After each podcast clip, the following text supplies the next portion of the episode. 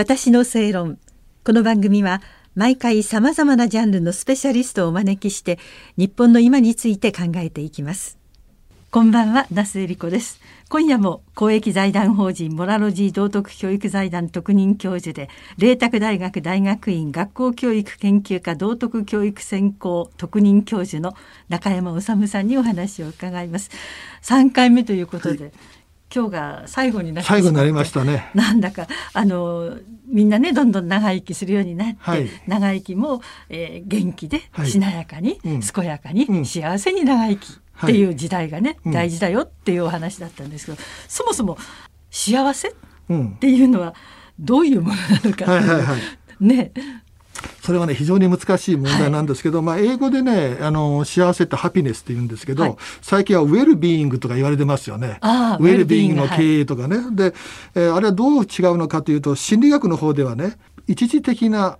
幸せですね。長くは続かない、幸せをハピネスと言って、はい、永続的な幸せをねウェルビーイングで言ったりするんですよ。持続的あの幸福感っていうんですけど、はい、だから一時的なものじゃなくてずっと続く幸福感を得るにはどうしたらいいかということで心理学とか、えーと、その脳科学とかいろんな研究をですね、うん、してですね、うん、そのウェルビーイングの構造を理解しようとしているのが今のところですね。はい、でおそらく僕はまあ幸福にはですね3つの段階があると。一つはね喜びとかね気持ちいいとかねそう一時的な感情がもたらす幸福感ですね。はいはい、美味しいスイーツを食べてうまかったとかね。っていう感じの幸せ感。はい、ああなたのその笑顔が素敵だなって癒されるとか、はい、ハッピーになるとか。はい、のそれはね、えっ、ー、とその快楽的なものは一時的なんですね。そうじゃなくて感情そのものというよりはその自分の感情に対して自分がそれをどう判断するかというのがねそのウェルビーイング幸福感なんですね、うん、要するに自分の心の中でハッピーなポジティブな感情と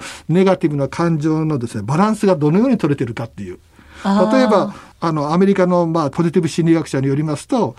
ハッピーな感情とネガティブな感情が3対1だったら、非常にあのハッピーな生活が送れるとかね。バランスが3対1。バランスが3対1。いいネガティブでもないとダメってことですか？なぜかというと完全にそのネガティブな感情をですね、なくすることできないからですね。人間だから怒りとか、はい、ね、憤りとか、うん、だからそれが3対1でいいなっていう感情が3だったらまあ人生は好転していくんだろうと。だからアメリカ人にとってはいかにそのいいなっていうポジティブな感情を増やせるかっていうのがですね、うん、彼らの考え方で、うん、ちょうどあのジムに通うみたいに訓練して心を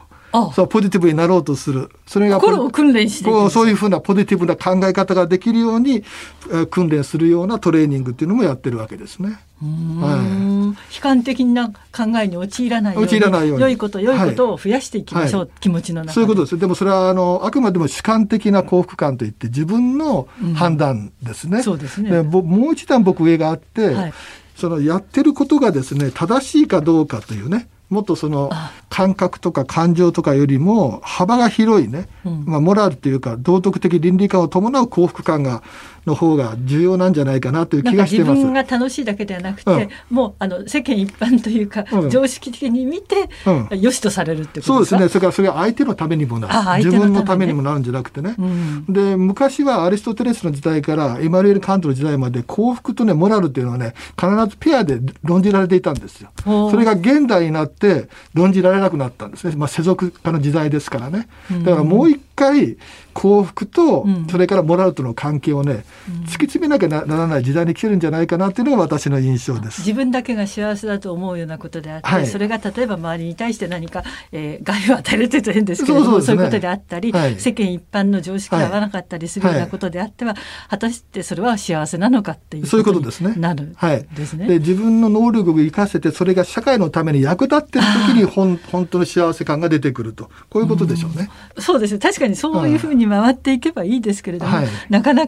か人生思うようにいかないこともいっぱいあって、ね。はい、努力しても結果が出ないとか努力できない状況になるとかまあそれは傍から見たらねお前が弱いとか言われてしまうかもしれないけれどもいろいろ困難なことってありますよね。困難なことありますね。うん、そういう時にはじゃあどうやったらそれを。あ、えー、あの心理学の方ではねストレスコーピングの方法ってあってねストレスコーピングってストレスでどう対処するかの方法があるわけですね。うん、一つはその問題焦点型といってですねストレッサーって言うんですがストレスを与えるそのものを何とかしようとするわけ。あはいはい例えば私が上司にいじめられてると、その上司を何とかしようというのが問題焦点型で、そうじゃなくてね、情動焦点型といって、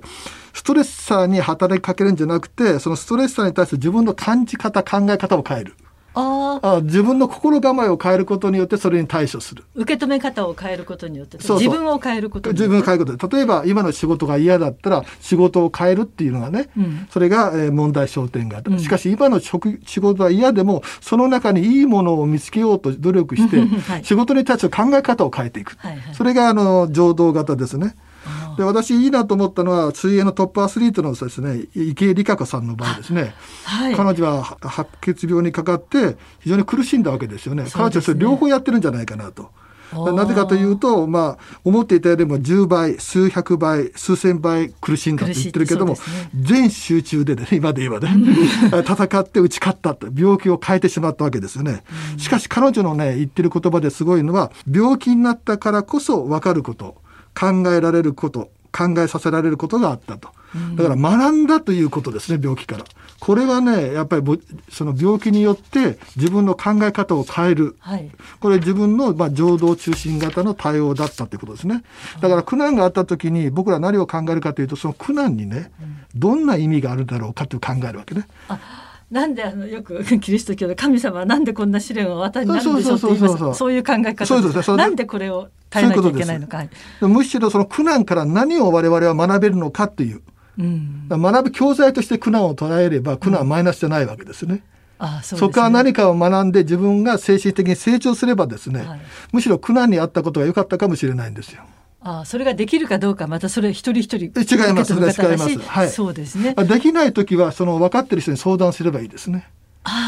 いろんな人に、はい、あるいは本を読むとか読書を読むとか、うん、世界の古典がありますし政治の教えもあるから、うん、そこで一番自分に合うものをですね、うん、そこから抽出してやればいいんじゃないですかね。だからいろんなあの人生のロールモデルといいますか役割モデルがいるわけですね。うんうん。自分の両親でもあってもいいし友人でもあってもいいし、うん、それからあの本からですね選んでもいいと。こういうことですね。なんか自分だけこんな目にあってって思うことがないわけじゃないでしょうけれど、はい、でも考えたら今まで何千年も人はそうやって生きてきてもういろんなことをしてきて、はい、それで克服しているわけですから、はい、何かヒントは必ずあるはずですよね。絶対あると思いますね。うん。あの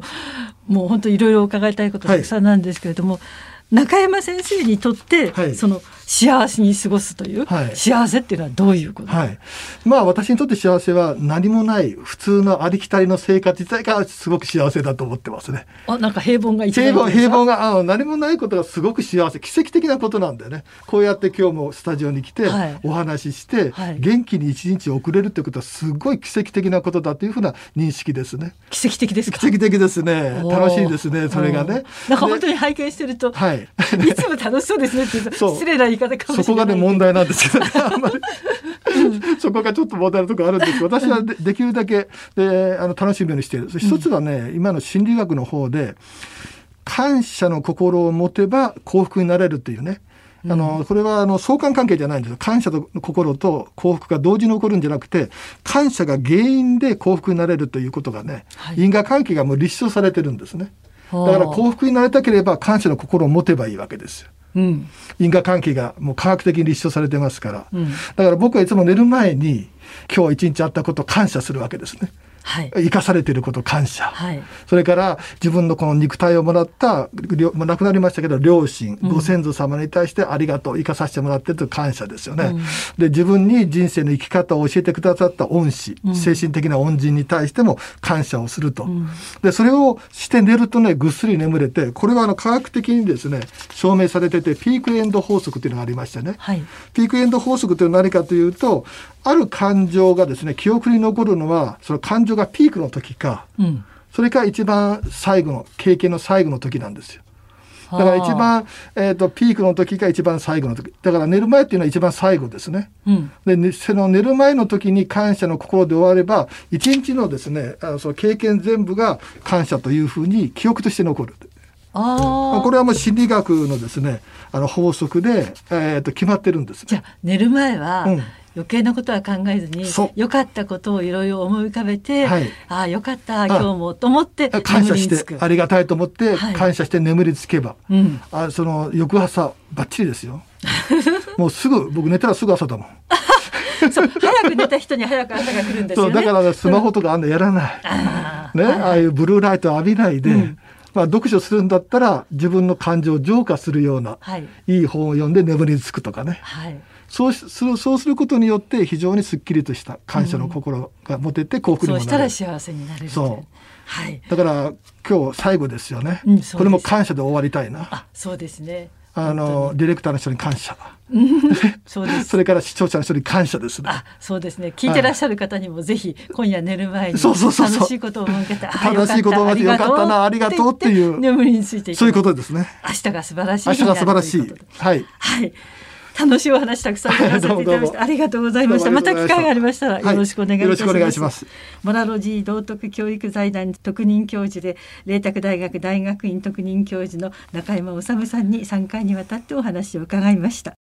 私の正論お相手は那須恵理子でした。